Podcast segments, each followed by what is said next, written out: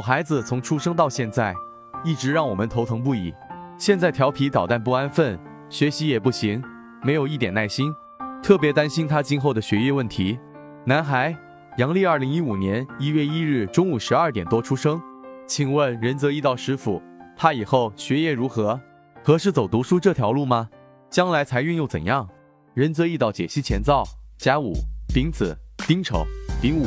大运：丁丑、戊寅。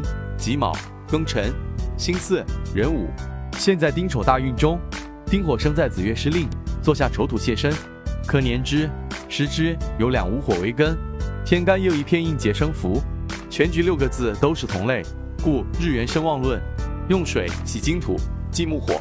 你儿子比劫叠叠，有七杀当令，所以表现多动，调皮捣蛋，官配印是立功名的组合，所以将来他有望考上大学。适不适合走读书这条路？仁泽一道认为可以。虽说应为忌，但他这个阶段与学业之类事情是有缘的。二十一岁后的偏印运代表在学习，但是他大学毕业后应该能再提升文凭。这种大运也不利事业财运，毕业后发展受限。其七杀喜神在月令，争取找一份事业单位的工作吧，要么进入公检法行业。日坐食神丑土，丑土是他的财库。